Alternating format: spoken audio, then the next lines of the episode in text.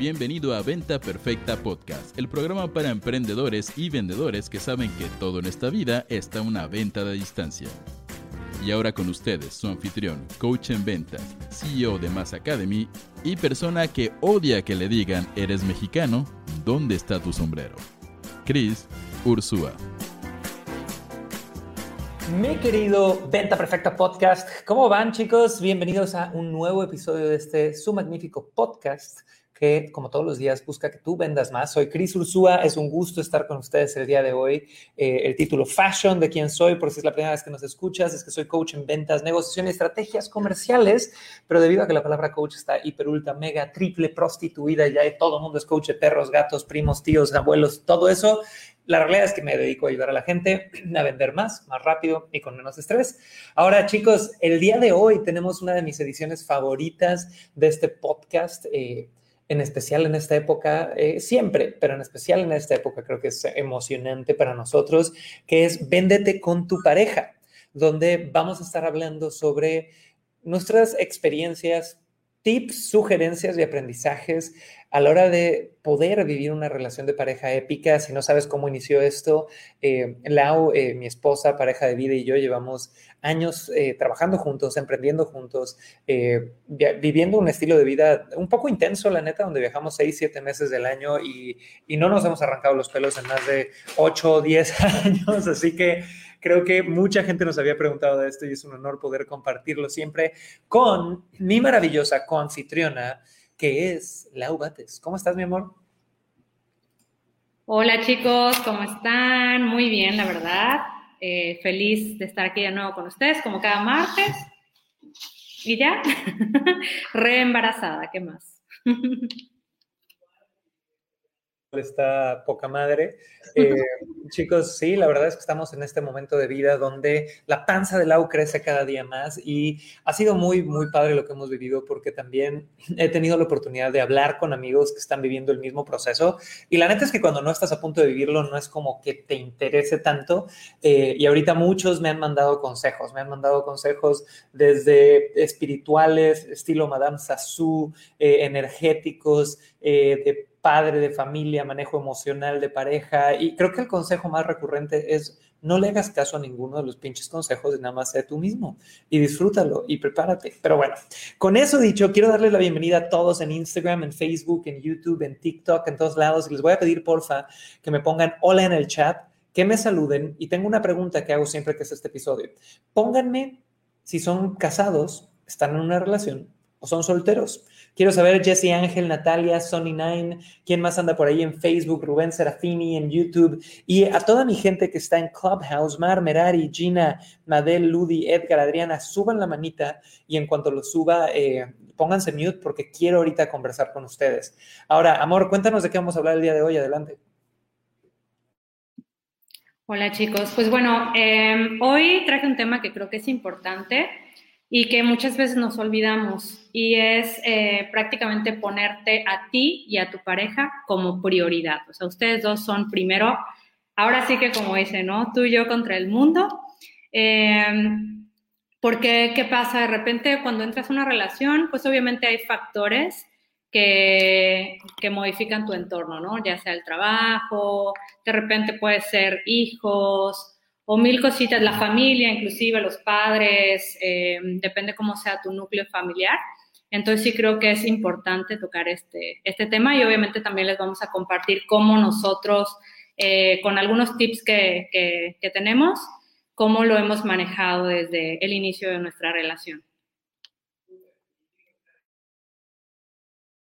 Me pone que está comenzando una relación. Jesús pone estamos solterones, así que ya saben, ahí anda Jesús Alberto solterón. Búsquenlo, chicas, todos, por favor. Eh, Jeffrey, eh, que vive con su pareja, buenísimo. Entonces, para arrancar este tema de poner a tu pareja como una prioridad, eh, yo quiero contar una historia. Mi abuelo chileno, que era un verdadero personaje de esos que si no nacía lo hacía Walt Disney, de ultraderecha, intenso, macho chileno, eh, etcétera, etcétera, etcétera, digamos que tuvo una vida de relaciones medio difíciles, ¿no? O sea, como que no le fue muy bien. Eh, estuvo dos, tres veces casado, se divorció y no fue hasta el cuarto intento donde encontró una pareja con la que estuvo toda su vida, ¿verdad? Y esta fue eh, a la persona que yo conocí como mi abuela, que mantenía una relación día a día con, con mi abuelo. Y yo me acuerdo mucho de escucharlos hablar y repetir una cosa ante todo. Y era, los hijos son prestados, así que primero estamos tú y yo. Y literal, eh, en esta relación, mi abuelo tenía cuatro hijos de su lado, mi abuela o abuelastra tenía cuatro hijos de su lado y ellos pusieron este mantra o esta regla dentro de su relación donde se iban a poner a ellos primero incluso antes que los hijos. Y obviamente esto no quería decir ser mal padre, no quería decir no darle de comer a tus hijos, no quería decir eh, ser irresponsable, de ninguna forma lo tomen así, pero yo lo tomé como un entendimiento donde ellos tenían muy claro, después de múltiples intentos de relaciones por ambos lados, que si se ponían a ellos mismos, a la solidez de su relación como prioridad, iban a poder dar más a los demás, iban a poder poner límites ante todo lo que pasara en las diferentes etapas, iban a poder tener algo que era extremadamente importante para ellos, que era una pareja de vida con la que pudieran crecer, envejecer y ayudarse. Y dicho y hecho, así pasó. Mi abuelo, con esta eh, cuarta relación ya sólida que tuvo, vivió hasta el último de sus días. Y la verdad es que fueron un ejemplo de solidez, fueron un ejemplo de poder eh, honrar ese compromiso de pareja incluso cuando los hijos de ella estaban peleados con el abuelo o los hijos de él no le caían bien la abuelastra, ellos ponían límites, ponían respeto sobre la mesa y a mí me llamó mucho la atención eso y creo que Lau y yo lo hemos puesto sobre la mesa y lo hemos manejado como uno de nuestros principios. Entonces pónganme por favor en los chats, ¿quién de ustedes está de acuerdo que en una relación de pareja va primero tener una relación sólida, amorosa, de crecimiento, de apoyo, que incluso a veces las opiniones de los hijos o de otros familiares y demás, pónganmelo en los chats, díganme por qué. Y ahorita voy a ir con Fer, Lu y Gina que comenten, pero antes vamos a empezar con el primer consejo o recuerden que no somos poseedores de la verdad absoluta, todo cuestionenlo, pero el primer tip o la primera recomendación que a nosotros nos ha servido, adelante Lau, cuéntanos mi amor. Bueno, el primer tip, y, va a caer en la redundancia, pues es ponerte primero, ¿no? Con tu pareja.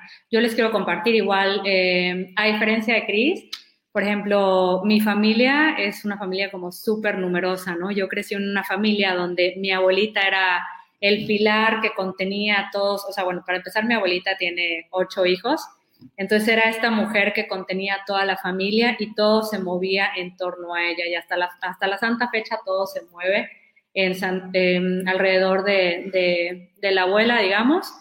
Y sí pude notar, por ejemplo, que habían cosas que a mí no me gustaba, que de repente llegas a involucrar tanto tu vida de pareja al núcleo familiar de abuelos, tíos, primos y demás, que pierdes tu, pierdes esta como individualidad, digamos, o dualidad con tu, con tu pareja de perderse de momentos, ¿no? Y también, por ejemplo, nosotros, el habernos ido a vivir a otro país nos ayudó mucho como para fortalecernos como, como pareja y decir qué es lo que queremos, ¿no? Inclusive en, el, en cositas tan pequeñas como ir creando nuestras propias tradiciones, porque pasaba, o sea, por ejemplo, las primeras navidades cuando éramos novios, de repente era, bueno, pues vamos a pasar Navidad eh, en casa de, primero vamos a ir a casa de tu abuelita, luego a casa de tus papás, a casa de los míos, a casa de la madrastra, entonces de repente, pues, ¿y nosotros dónde quedamos, no? Y a partir de que estuvimos viviendo en otro país y cuando regresamos decidimos como mantener estos límites en nuestra relación, donde ahora, o sea, donde tomamos la decisión que Navidades se pasan en nuestra casa y que Cris y yo somos nuestra familia y que vamos a empezar a crear nuestra propia familia, nuestras tradiciones, y quien quiera venir a nuestra Navidad son bienvenidos. Obviamente también pasamos Navidades, tal vez no al mero día, pero sí al día siguiente, un día antes, pasar este tiempo con, con la familia, porque no se trata de alejar a todo mundo, ¿no? Sino de tú ir creando como esos momentos o, o cosas que son importantes para ti, tu pareja, y en un futuro para tu familia, ¿no? Tus hijos. Chicos, aquí viene algo interesante. Cuando nosotros hablamos de crear este nicho familiar, ponle tú una decisión que para muchos puede ser súper difícil, de oye, quiero pasar Navidad en mi casa, carajo, con mi esposa, mis perros, mis hijos, no necesariamente con 300 otras personas eh, que son familiares, pero quiero hacer mis propias tradiciones. Eh, vivimos en una sociedad que polariza que piensa que todo es blanco y negro. Yo sé que hay muchas personas que van a escuchar este mensaje y van a decir, no, hombre, Cris es, individualista y odian a la familia. Así lo piensan, ¿no? Pero la realidad no es esa. La realidad es que hay muchas tonalidades de gris en este proceso. Nosotros tenemos una súper relación con nuestra familia, eh, llámalo suegros, llámalo abuelos, llámalo tíos, llámalo primos, pero hemos priorizado que nuestro núcleo familiar, es decir, Lau y yo como pareja, estemos bien. Porque si Lau y yo estamos bien como pareja, vamos a hacer un mejor aporte a la familia, ¿no? Y, al revés, yo no juzgo de nuevo, no es que yo sea el poseedor de toda la verdad y, o sea, no, no, no va por ahí, pero yo veo mucha gente que más bien involucra a la familia desde un lugar de miedo, ¿no? Desde un lugar de, es que si no me llevo bien con mi pareja, bueno, es que siempre va a estar la familia ahí, no le puedo hacer el feo a la familia porque si no me llevo bien con la pareja, es que la familia, ¿qué va a pasar? Y cuando te divorcies y no sé qué, y no sé qué, y no sé cuánto, y, y no creo que sea una buena razón para hacerlo. Yo creo que la familia está ahí porque nos amamos y nos adoramos y van a estar ahí si tú estás ahí para ellos y, nunca eh, vamos a no estar ahí para nuestra familia, nada más se llama crear tu núcleo familiar y ponerlo como prioridad. De repente veo parejas que no se conocen a sí mismos, nada más conviven en un ecosistema familiar, casi, casi. estamos juntos cuando están los hijos alrededor, estamos juntos cuando están los suegros, los primos y 40 otras personas. Pero ¿qué pasa cuando estás tú solo con tu pareja? ¿Puedes sobrevivir eso? Hay gente que aprendió a amarse y a vivir en pareja en un contexto familiar, no en un contexto uno a uno. Y es un poquito lo que hemos hablado mucho en este episodio del podcast de no perder la individualidad. Entonces, si primero no pierde el la individualidad al estar en una pareja, Chris la individualidad de estar en una pareja, no somos medias naranjas, somos una naranja entera que decidimos armar una misma canasta y pasarnos la poca madre, es lo mismo cuando hablas de tu núcleo familiar el núcleo familiar Lau y Cris, con hijos y perros, ¿no? Es un núcleo y tiene que aprender a convivir y también eh, coexiste en un núcleo más grande donde tienes primos, tíos, perros y demás, que en una familia latinoamericana es muy común. Pero si no sabes convivir en ese primer núcleo, eh, te, te, empiezas a escudar y muchas veces entumecerte en las reuniones familiares o cuántas veces no han visto y pónganlo en el chat a un familiar o una amiga que se pelea con la pareja y va a el consuelo y el confort de los primos, tíos y amigos, enemistando a todo mundo contra la pareja, ¿no? Y, antes de ir ya a abrir micrófono, y me encantaría la opinión de Fer sobre este tema en Clubhouse, quiero contarles una historia. Cuando yo trabajaba en hotelería, chicos, eh, yo trabajé ocho años como gerente de ventas y marketing en multinacionales hoteleras, donde facturaban de millón y medio a dos millones de dólares al mes, y hice más de 4.700 presentaciones de ventas cara a cara Muchas eran con parejas y yo veía a las parejas y les siempre les preguntaba cuál es el secreto de su relación cuando las admiraba, ¿no? De alguna u otra forma. Y me acuerdo mucho de en un hotel en el que yo trabajé en la Riviera Maya, de que llegaron una pareja, los dos mayores de 75, los dos de Los Ángeles, California, y los dos, una fashion, arreglados, guapísimos los viejos, ¿no? La, la, la, mujer así elegante de 78, delgada, bien vestida, o sea, se veía que le echaba ganas a la estética. El hombre parecía, ya sabes, capitán de barco, yo no sé si tenía barco el güey, pero traía su saquito, se veía poca madre. Y cuando hablé con ellos, los vi cagarse de risa y literal reírse mutuamente y les pregunté cuánto llevan y me dijeron 40 años juntos. Y al preguntarles cuál es el secreto, me contestaron algo bien interesante que nunca se me va a olvidar. Me dijeron, el secreto, Chris, fue que nuestros primeros 5 a 10 años de una de relación de pareja, mandamos a todo mundo al carajo y nos fuimos a vivir solos a Los Ángeles. Eran de otra ciudad, de otro pueblito. Y cuando nos fuimos a vivir solos, ¿qué crees que pasó? Cuando había un problema, se solucionaba entre nosotros dos. Cuando había algo bueno, se solucionaba entre nosotros dos. Cuando habían retos económicos, se solucionaban entre nosotros dos. Y nadie tuvo la opción de bajarse del pinche barco y correr a mamá, a papá o, o ya sabes, o, o, a contarle los chismes a otras personas porque apenas nos estábamos conociendo. Entonces se me hizo muy interesante eh, a qué le adjudicaba el aprendizaje a esta persona. Y de nuevo, yo sé que hablar de estos temas es muy delicado y no tenemos la razón absoluta. Eh, y es muy delicado porque en una sociedad latinoamericana donde mamá, papá, primos, tíos, a veces siempre están metidos en la relación de pareja, muchos de ustedes pueden cuestionar esto. Y, yo me acuerdo mucho eh, de un estudiante mío que algún día me dijo, Cris, es que en la vida la gente no entiende, y ojo aquí, porque esto va a ser súper controversial, me lo dijo un estudiante hace mucho tiempo, en la vida hay familia y luego hay familiares. Y la familia son tu pareja y tus hijos. Y los familiares son todos los demás. Y a la familia la tienes que poner como prioridad absoluta siempre. Porque si la familia está bien, tú vas a estar bien y vas a poder estar bien para los familiares. Y de nuevo, esto no, no se vayan a los extremos. Esto no quiere decir que si de repente mañana tu esposa te dije, es, es que ignora a tu madre y ya sabes, nunca le hables más, ahí si le haces caso, el, el bruto eres tú. Tú sabrás cómo definir la relación con tu madre y si tienes una buena pareja, ella sabrá darte el espacio para tomar esas decisiones, ¿no?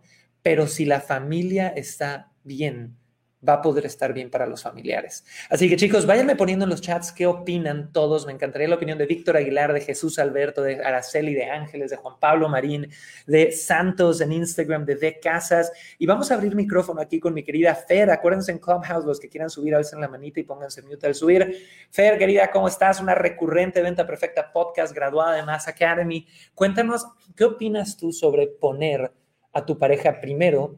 Incluso que a los hijos o incluso que a la familia. Adelante, mi Fer. Gracias, Cris. Pues lo súper, súper creo por dos cosas, principalmente. Punto número uno, desde que estaba muy, muy chiquita, justo eso me, nos decía mi mamá a mi hermana y a mí. O sea, mi familia somos ustedes dos, su padre y yo. Punto. Y, justo como para la Navidad y todo eso, para mí, que yo soy muy fiestera, sí era como, ah, no, o sea, se sentía como raro, porque lo decía como súper, con una súper certeza, con súper convicción. Y entonces eso pues se me fue metiendo desde muy chiquita, ¿no? Y ya más grande, cuando empezaba a tener novios y esto, y después me fue a vivir con uno de ellos, etcétera, me dijo, recuerda que, o sea, la pareja son eh, tu novio y tú, punto y los problemas los resuelven entre ustedes dos, punto. Yo no quiero que vengas conmigo a contarme que si te hizo, que si no sé qué. Primero hacen ustedes sus cosas y si quieres una opinión, si no puedes, lo que sea, pues ya quizá yo te ayudaré. Pero, o sea, siempre fue como súper de aquí es la línea, ¿no? Y lo que se aquí se tiene que resolver, se resuelve aquí, tú no te metas, tú no sabes cómo está realmente la situación. Entonces, pues así he vivido y, me ha funcionado. La verdad es que en un principio sí me costó como eh, un poco de trabajo entender justo por lo que estás mencionando de la sociedad y que de pronto todos nos metemos en los problemas de los demás. Eh, pero no, la verdad es que ahorita ya me hace muy feliz estar así. Buenísimo, Fer. Gracias por compartir. Y chicos, de nuevo, aquí no es una cuestión de irnos a los extremos. La gente que te ama siempre va a estar ahí cuando le quieras pedir una opinión, cuando quieras consultar con ellos, cuando quieras apoyarte. Pero al poner a tu pareja como prioridad, estás hablando de, desarrollar las habilidades de resolver problemas, de no entumecerte a veces en la familia, a veces en, en, no saber comunicar cara a cara, entonces vas y comunicas por la periferia. Y algo que Lau y yo siempre hemos hecho, y ahorita, amor, te paso el micrófono, es y no sé dónde leí esta frase, pero dice, si te cachas a ti contándole a otras personas algo malo sobre tu relación primero que a tu pareja, es que ahí hay un problema de comunicación. Si te cachas, ya sabes, yendo primero a la prima, la tía, la amiga, a, a quien sea, a contarle alguna queja de tu pareja antes que a tu pareja, es que hay algún gran reto de relación. Y de nuevo, estos son consejos que lo que quiero no es que los adopten como verdad absoluta, no existe verdad absoluta, ¿ok? Lo que quiero es que ustedes puedan cuestionarlos y ver cómo aplican en su relación. Adelante, amor, ¿qué, qué opinarías de este primer tema que creo que ha dado mucho que hablar? Sí, y bueno, ahorita, pues como la mayoría ya sabe, estamos en, en este camino de convertirnos, o sea, ya somos padres, pero bueno, eh, pronto ya tendremos realmente a la bebé con nosotros en la casa, pues también hemos platicado, ¿no? De qué vamos a hacer pues para que para seguir como priorizándonos, ¿no? Teniendo en cuenta que obviamente los hijos son prestados y demás. Y por ahí hemos llegado como, o sea que al final, eh, del, del dicho al hecho, porque yo creo que un bebé viene y te cambia totalmente la rutina, la vida y demás. Pero sí hemos hablado, por ejemplo, de, de crear un equipo que nos ayude hasta cierto punto que si de repente nosotros, ya sean, sean los mismos suegros, o sea, los papás o, o, alguien, que de repente podamos no perder estos espacios de intimidad, de pareja, de poder salir a comer, de poder salir a cenar, o sea, que son importantes para poder seguir conectando como pareja y que al final no todo gire, gire en torno a, a, al bebé, a tus hijos, ¿no?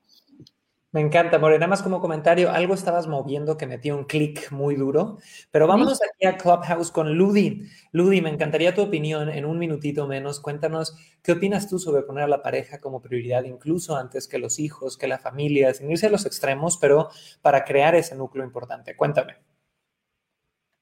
Hola, Cris. Hola, Lau. ¿Qué tal? Buen día.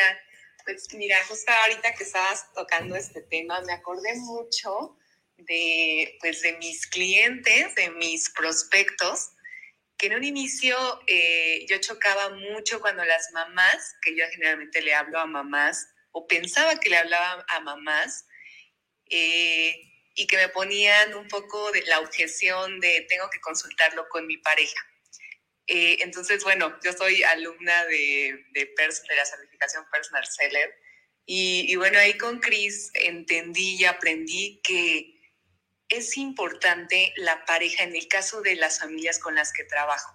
O sea, esa objeción es una objeción real. Ellos lo consultan con el esposo y entonces toman la mejor decisión.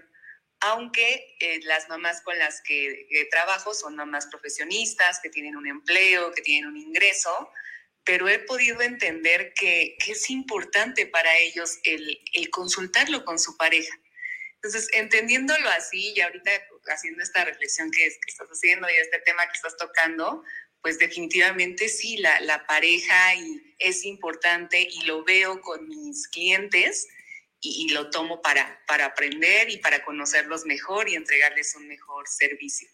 Buenísimo, Ludi, muchísimas gracias. Y chicos, para todos los que vienen llegando, estamos en nuestra edición de los martes de Venta Perfecta Podcast, que es Véndete con tu pareja, y estamos hablando sobre este concepto de poner la pareja como una prioridad. Hablamos ya hasta ahorita que esto involucra a veces poner límites, que esto involucra desarrollar la capacidad de poder manejar las cosas buenas y las cosas malas entre los dos antes de involucrar a cualquier otra persona. Y eh, estamos dando tips en general de eso. Ahora, quiero hacerle una pregunta a todos los que me están viendo en Facebook y en Instagram y en YouTube. ¿Estás de acuerdo con esto de verdad? En el fondo, ¿estás de acuerdo? ¿O hay alguna parte de ti que siente que esto está mal porque le estarías haciendo el feo a algún familiar? Pónmelo en el chat, por favor. Quiero ver eh, esos sentimientos o comentarios que no resuenen tanto con esto, porque así podemos cuestionarlo, podemos hacerlo más fuerte. Ahora, con eso dicho, vámonos contigo, Amore, y cuéntanos el segundo consejo para poder eh, hacer esto realidad. También algo que es muy importante es que eh, tú y tu pareja sean transparentes en todo, ¿no? Eh, lo que hablaba también Cris, o sea, de repente el tener estos momentos de buena comunicación y de saber que no hay nada que esconder, o sea, que tienes la confianza suficiente de poder contar cualquier cosa a tu pareja, es importante también, o sea, habla, habla también de prioridades, ¿no? Y es chistoso porque de repente eh, con amigos, ¿no? Que de repente vienen y nos cuentan algo, ya dan por hecho que lo que, lo que me cuentan a mí se lo voy a contar a Cris, no de mala forma, de, ay, como chisme o algo así, pero porque si es algo que yo considero que es importante compartirlo con Cris, obviamente lo hago y viceversa, ¿no? Esto también es, es, un poco controversial, o sea, no, no quiere decir de que, bueno, ya este, pierden su individualidad, ya no le podemos decir nada al lado porque se lo va a contar todo a Cris o al revés, pero si son cosas realmente importantes, eh, sí lo ponemos sobre la mesa y, temas familiares, de amigos o demás, que obviamente nos gusta compartir. Súper. Y ahí, chicos, yo les comparto la forma al menos en la que yo veo esto de la transparencia en pareja. Yo pero bajo una regla de contarle al agua absolutamente todo.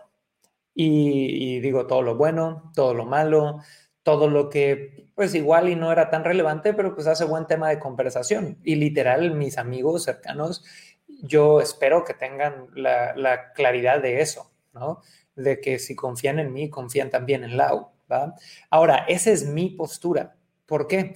Porque una vivo con la o vivo con esta mujer maravillosa y hablamos todo el pinche día, salen los temas de conversación, seguramente algo se me va a salir. Segundo, porque Lau no solamente es mi pareja, es mi mejor asesora, ¿no? Entonces yo le confío en todo y sé también definir cómo ella toma decisiones y cuando toma decisiones por miedo y no estoy de acuerdo se lo digo y cuando toma decisiones mejores que las mías también se lo reconozco, pero al menos el, el yo poder tener una política de total transparencia con Lau me ha permitido vivir más relajado y más tranquilo. Em, de repente he tenido amigos con los que hablo y dicen, no, güey, pero es que hay ciertas cosas que no le cuento. Dude, yo, a mí eso sería una carga dentro de mi, mi forma de ver lo que debería ser una relación de pareja, ¿no? Eh, les doy un ejemplo. Yo me acuerdo que cuando yo conocí a Lau hace ya más de ocho años, eh, tomé la decisión, o sea, en la segunda cita yo dije, con esta mujer me quiero casar. Y he contado esa historia en otros episodios, no voy a profundizar ahí, pero en el momento que yo dije, con esta mujer yo me quiero casar, procedí a dos, cuatro semanas de brutalidad con mi transparencia, que gracias a Dios no la asustaron, pero mi ángulo fue, oye, pues nos estamos conociendo ahorita, yo no quiero que esta persona descubra cosas de mí con las que no puede vivir después. Y creo que en las siguientes cuatro semanas le conté de todas las novias que tuve, de todas mis eh, hazañas sexuales, de todo lo que yo viví o no viví, carajo. Y en mi, en mi forma de verlo era, güey, si me acepta, chingón. Y si no me acepta y se asusta, pues está de huevos porque era el filtro que yo necesitaba para saber si voy a poder vivir el resto de mi vida con esta mujer. Lau tuvo otro acercamiento. Yo me he reído porque Lau me va revelando... Eh, ¿cómo se llama? no, no, yo nunca novios. La me va revelando novios como una vez cada año. Entonces, también no digo que mi acercamiento sea el correcto, pero yo les comparto lo que a mí me funcionó y le hablé de mis pinches traumas de la infancia y de mi papá y de mi mamá y de mis abuelos y de lo que sea.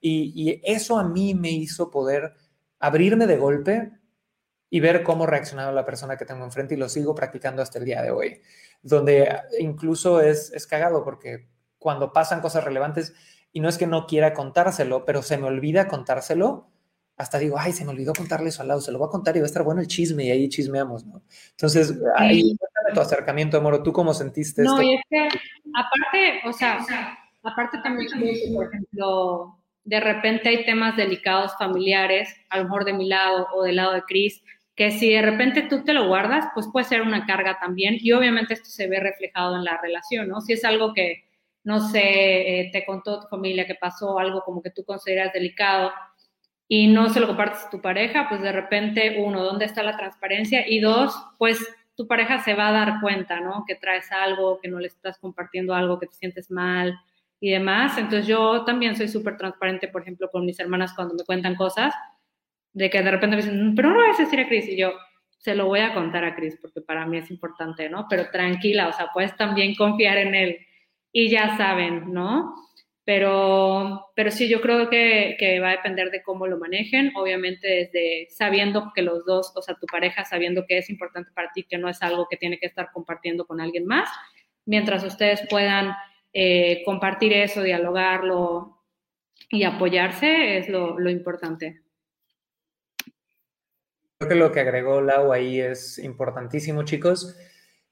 Obviamente esa confianza va a residir en que tú sepas que tu pareja se va a quedar con algo que de verdad es importante para ti. La confianza es como una vasija. Si la rompes, puta, volverla a pegar está cabroncísimo, ¿no?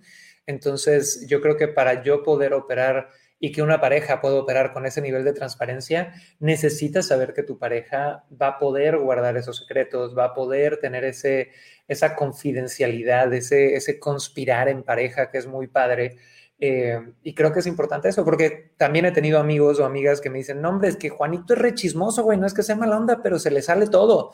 Y pues obviamente eso rompe un poquito o mete ciertos miedos en la pareja que quiera compartir.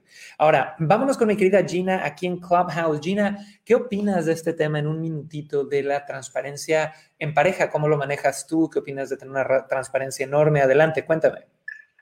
Hola, Cris, Lau. quiero decirles que yo los vi aquí trabajando juntos hace unos años. Fui a, a un evento tuyo, Cris, y vi a Laura cómo se movía de aquí para allá. Y, y superativa y creo que sí también sería tema de otro, otro evento para platicar este trabajo en conjunto. Y fíjate que yo creo que esta parte de la transparencia y poder compartir como que es lo natural y se va bloqueando conforme algo sucede. Entonces, a veces nosotras las mujeres actuamos de, de, una manera diferente a los hombres. Yo voy con mi pareja y le cuento para desahogarme, pero a veces me dice cómo actuar y no era lo que yo esperaba, solamente quería que me escuchara.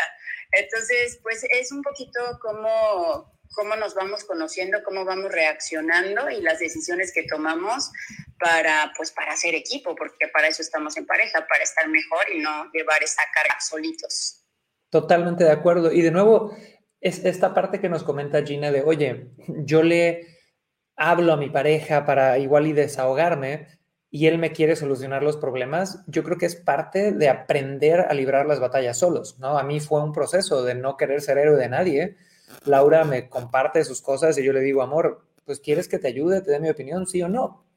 Y una vez que encuentras ese proceso de comunicación, creo que ahí es donde, donde tienes una herramienta súper, súper, súper chingona y que siempre va evolucionando. Y vámonos ahorita con Madel, mi querida Madel, ¿cómo estás? Bienvenida. Cuéntanos en un minutito qué opinas tú sobre esta transparencia en pareja. Dígame. Es súper padre, eh, así como lo plantean, te platico, tenemos ya nosotros, mi esposo y yo, siete años de novios y 14 casados. Y desde, desde siempre hemos sido así, así como transparentes. Algo muy importante que a mí me funcionó ya cuando fui mamá, te platico, les platico que tengo una niña de, de 11 años y otra de 6 es que llega un momento este, en el que le llaman el ciclo de la vida, o sea, en el que a lo mejor cuando estás como pareja sola, sin hijos, te puedes dedicar el 100% a, a su relación llegan los hijos y va a haber una etapa en la que ellos requieran 80% de tu tiempo y a lo mejor 20% va a ser tiempo para ustedes como pareja. Cuando entendemos que, que el proceso va a ser así, pero nunca soltamos ese espacio, ese 20%, ese 10%, de acuerdo a las necesidades de los hijos, es lo que nos va a ir permitiendo tener esa, esa conexión para cuando los hijos vuelen, cuando ellos se vayan este, y nosotros nunca perder esa, esa comunicación, esa estabilidad, esa, ese trabajo en equipo. Y a mí me costó mucho trabajo entenderlo, ¿sí? Porque yo decía, pues es que yo quiero más tiempo con mi pareja, yo quiero que vayamos acá, allá, y, y, y me decía, no, es que es natural, o sea, habrá momentos en el que sacrificas un poquito tu tiempo como, como pareja y tienes que enfocarte más en los hijos, pero nunca descuides ese 10 o ese 20% porque es lo que te va a dar el, el, éxito a futuro, pues. Me encanta, Madel, y, ahí me siento bien identificado, chicos, porque nosotros que estamos a punto de ser papás, he hablado con un par de amigos y todos me mencionan eso como un reto. O sea, ¿qué quiere decir? Que en el momento que nacen eh, los hijos, pues el foco de ambos cambia, pero hay muchos hombres, y no sé si las mujeres todas sabían esto, pongan en el chat, que se sienten hasta relegados un poco, ¿no? Así como la mujer se puede sentir cansada y estresada y que no tienen tiempo para ellas mismas, también el hombre de repente puede decir, oye, pues es que yo ya soy como la 18ava pinche prioridad y nada más soy el proveedor y tengo que traer la chuleta y nadie me hace pinche caso y ni las gracias me dan porque todos estamos cansadísimos. Entonces yo creo que de nuevo, gran parte de esta transparencia, es poder comunicar y, entender las diferentes fases. Y Amore, ¿quieres recapitular los puntos que hemos visto hasta ahorita y llevarnos al tercero? Sí, bueno, em, el primer punto del que hablábamos era poner a tu pareja, tu relación, como prioridad. También hablamos un poquito sobre cuando llegan los niños o los hijos a, a una relación que de repente puede ser muy fácil perderse, ¿no? Y recalcarte que tú y tu pareja son una prioridad y encontrar esos espacios donde puedan conectar, como bien nos acaban de compartir en Clubhouse. Em, el tercer punto es ser transparente con tu pareja. Eh, no tienes nada que esconder. Al final estos momentos para compartir, eh, pues ayudan también a, mejorar la comunicación y al, liberarte un poquito de cargas que quizá eh, están de más ahí. El cuarto punto que por ahí lo mencionó Chris, no profundizamos y no sé si quieras profundizar en eso, Chris, era el de no quejarte de tu pareja con nadie, ¿no? O sea, al final, obviamente las relaciones, como lo hemos platicado también en otros podcasts, pues son como una montaña rusa, ¿no? Hay altibajos, no todos los momentos son buenos, pero en, en esos momentos donde pasan dificultades y demás, el poder eh, compartirlo primero con tu pareja antes de tener que ir a contarlo a alguien más, hablando mal de tu pareja y envenenando a otros y poniendo a todos en contra de tu pareja cuando después de dos, tres días ya se les olvidó y están como si nada. Entonces, eh, ¿quieres profundizar en ese, Cris? Mira, hagamos algo. Primero vamos a ver un par de los comentarios. Aquí en Instagram me pone eh, un muy buen comentario Santosha, que hace rato le dije Santos, disculpa, como si fueras equipo de fútbol. Me pone, Cris, para eso se apoya uno en la familia, para que cuiden un ratito a la bebé. Y de nuevo, es, eso es lo que hablamos al principio. O sea, no por poner como prioridad al núcleo familiar, que es papá, mamá, hijos, o papá, mamá, perros, o lo que quieras, estás haciéndole el feo a la familia. Para nada, ¿va?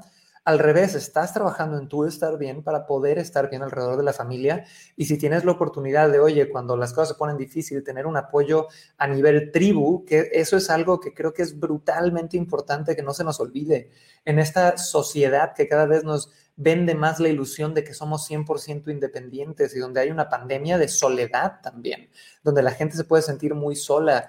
Eh, no se nos olvide que los niños antes crecían en tribus y que tú no eras el, único modelo a seguir de masculinidad y la mamá no es la única modelo a seguir de el, lado femenino y que había la abuela y que había las tías y que había hasta la de la caverna de al lado y que había todo esto, ¿no? Entonces, para aquellos que pueden contar con ese apoyo, qué chingón, pero también hay mucha gente que no puede y se la tiene que rifar solito, ¿no? Eh, ahora, por ahí, Lau, no sé si quieres contestar esta, Laura Valdés nos pone, ¿qué pasa cuando tú eres transparente en una relación, pero la otra persona no lo es al 100%? ¿Qué le dirías? Pues yo creo que hay que identificarlo, ¿no? O sea, puede ser que realmente, porque nos sea, al principio, y, lo he compartido, a mí me costaba eh, comunicar, expresar mis emociones, y no era porque no quisiera compartirlo con Chris, sino porque yo muchas veces ni siquiera sabía lo que estaba sintiendo realmente, ¿no? pero fue como yo hacer conciencia y también Cris tenerme paciencia en ese aspecto, decir, oye amor, pues noto que, o sea, te noto diferente, veo que traes algo, pero aún no me lo compartes. Y eso me hacía mi reflexionar y yo, ah, sí es cierto, entonces, a ver, me voy a poner a pensar qué realmente fue lo que me molestó y demás, pero yo creo que tiene que haber disposición de ambas partes. Y si tú se lo compartes a tu pareja, decirle, oye, te, te veo de esta forma, o sea, no en un, en un modo de reclamarte de, me estás ocultando cosas, este, sino en un modo de querer apoyarlo para que la persona pueda abrirse más. Eh, yo creo que ahí es donde, donde puedes tú mediar y ver si realmente la persona tiene la disposición de...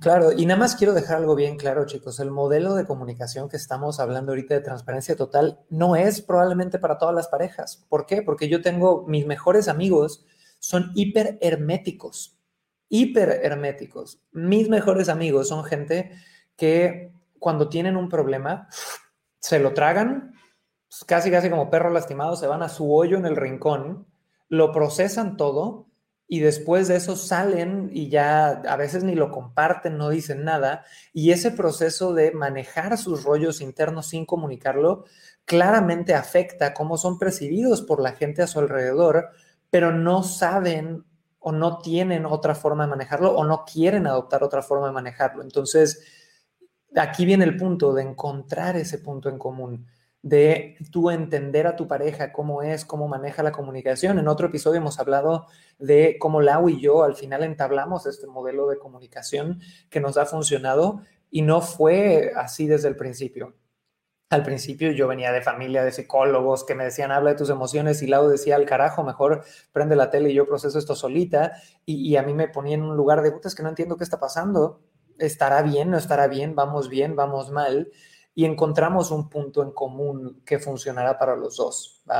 Eso es lo que yo creo que se tiene que quedar como mensaje. Y me encanta también un comentario que nos pusieron aquí en Instagram. Jamil Sauer me pone, eh, hablando sobre los hombres que de repente se resienten porque cuando llega un bebé pasan a ser el quinto, séptimo lugar en prioridades de su pareja, pone, es verdad, le pasó al papá de mis hijos, pero los hombres tienen que entender que no es que se les deje de lado, sino que uno también está aprendiendo a ser mamá. Y número uno, estoy totalmente de acuerdo con eso. Los hombres tenemos que entender. Pero dos, y lo que agregaría aquí, es que a veces en una relación, tener la expectativa de que el otro tiene que entender es lo que puede llevar un chingo de problemas. No quitándole responsabilidad de que tenga que entender, sino por ese diálogo. Yo creo que muchas veces diciendo, en vez de poniéndole la culpa a él, él tiene que entender, digo, bueno, igual y yo se lo puedo comunicar. O igual y no espero que le entienda si no se lo comunico. Y, va para hombres y mujeres, ¿no? Yo creo que muchas veces cuando yo adopto la responsabilidad y, adopto la responsabilidad de comunicarlo bien y busco entrenarme a mí en mis habilidades de comunicación, estoy mejorándome a mí para mejorar a la pareja y darle una oportunidad a los demás de poder, eh, pues, ver si nos podemos alinear en algo y si no, ya buscaremos alternativas. Ahora, vámonos aquí eh, con mi querida Fer. Fer, ¿qué le agregarías todo este tema que hemos visto hasta ahorita? Para todos los que vienen llegando, chicos, estamos hablando sobre poner a tu pareja como prioridad. Y hemos hablado, número uno, sobre el poner al núcleo familiar como una prioridad para después poder estar bien con todos los demás. Hemos hablado sobre la transparencia en la comunicación como uno de los modelos de comunicación que pueden ser interesantes. Hablamos un poquito sobre cacharte que si te estás quejando de tu pareja con otras personas, primero que con tu pareja comunicándolo bien, es que puede haber algo roto en ese modelo de comunicación. Y Fer, me encantaría saber qué agregarías, con qué te quedaste. Cuéntame en un minutito. Gracias, Cris.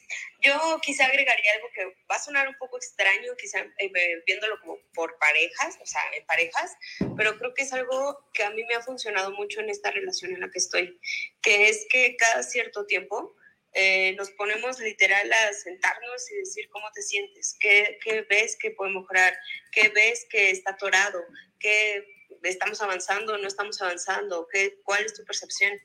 Y justo la acabamos de tener el viernes pasado y fue como muy, muy fructífera porque salieron justo un tema importante que, que ahorita estamos trabajando y dije, qué padre, o sea, la verdad yo nunca me había mm, puesto en este lugar, eh, o no sé si tenido la madurez o no sé cómo llamarlo, pues, pero de decir, esto es de los dos, ¿no? O sea, no quiero que la balanza se vaya solo para mí ni solo para ti, es caminemos juntos y, eso es algo que me ha servido mucho y que antes no lo, no lo hacía. Me encanta. Ludi, cuéntanos un poquito con qué te estás quedando hasta ahorita de todo esto que hemos compartido. Bueno, pues me encanta, creo que la relación de pareja es un pilar, un pilar en, nuestra vida. Eh, definitivamente el, el sentirte eso, apoyada, tener una buena comunicación y el el trabajar tú también primero en ti, en conocerte, en saber qué, qué necesitas eh, trabajar más para poderlo compartir también con tu pareja y, y bueno, me ha encantado este tema. Me encanta y creo que es un proceso que viene desde adentro, ¿no? Empiezas con conocerte como individuo, luego conocerte como núcleo familiar y después conocerte en un contexto familiar mucho más amplio. Y creo que si sumamos esos tres niveles de conciencia, como individuo, como núcleo familiar, como familia, ya llámalo primos, tíos borrachos, tías chismosas, todo eso, eh, ya se vuelve mucho más fuerte. Y vamos a unos últimos dos comentarios. Gina, cuéntanos, ¿qué sacaste de este, de este episodio del podcast en 30 segunditos? Pues también atrevernos a romper paradigmas ponernos como prioridad y si estamos en pareja, pues ponernos, poner a la pareja como prioridad y bueno, saber que la familia pues no siempre es lo mejor, la, no la familia, pareja, hijos. La otra familia a veces también puede dañar y podemos tomar esa decisión de alejarnos. Me encanta, buen aporte. Y vámonos con Madel. Madel, cuéntanos un poquito, ¿qué agregarías? ¿Con qué cerramos? ¿Con qué te quedaste? Pues nada, que si tú verdaderamente buscas un matrimonio como, como debe ser para toda la vida, definitivamente tenemos que ser honestos unos con los otros porque es ahí donde vamos a la mejor a, a crecer más como individuos, porque la pareja nos va a ayudar a ver cosas que a lo mejor no son tan evidentes para nosotros. Y pues bueno, eso es, que es muy bonito vivir en pareja, en familia mucho más. Así es que a disfrutar la bendición de, de tener una bonita familia. Muchísimas gracias, Madel. Y chicos, antes de, ir cerrando y que Lau va a dar nuestras últimas palabras, su último consejo ya para cerrar con Punch, quiero eh, darles, de hecho, un regalito a todos, ¿va? Eh, este lunes y martes que vienen vamos a dar un masterclass en vivo de manejo de objeciones que te van a ayudar para vender más, para hacer más dinero, pero también igual y le manejas un par de objeciones a tu marido o a tu esposa de mejor forma.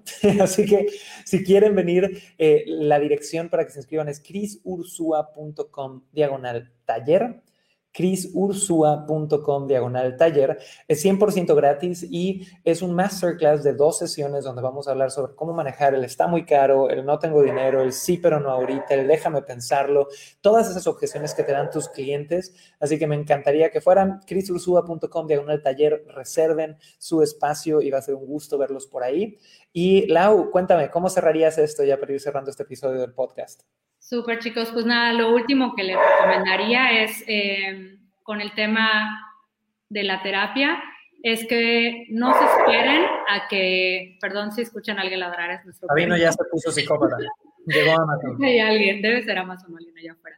Pero bueno, les comentaba que, que, realmente la herramienta de la terapia no es para cuando ya las cosas están yendo al carajo, perdón la expresión, eh, si de repente tienen alguna situación con su pareja, que, sientan la necesidad de compartirla, es importante que acudan a estas sesiones de terapia y que no lo vean como un ultimátum, ¿no? Así de que ya está a punto de romperse, de quebrarse todo, todo lo que hemos construido, vamos, ahora sí vamos a terapia, ¿no? Veanlo como una herramienta que los ayude a fortalecer su relación. Muchísimas gracias, amor. Y ese monstruo que vieron rugir y luego chillar como perico es nuestro perro queriendo atención. Si quieren, si quieren práctica para los hijos, yo creo que un border collie psicópata cachorrito podría ser buena práctica. Yo me imagino, ya les contaré en un año. Y con eso, chicos, me despido. Gracias por estar en Venta Perfecta Podcast. Les recuerdo que transmitimos en vivo este podcast de lunes a viernes a las 9 a.m. horario Ciudad de México. Tenemos diferentes series todos los días. Hoy fue Véndete con tu pareja, mañana es Inspira Ventas Ya, el jueves noticias marqueteras, el viernes herramientas para construir un imperio. Soy Cris Ursúa, un gusto estar con ustedes y nos vemos en el próximo episodio. Chao, chao. Bye, amores. Bye.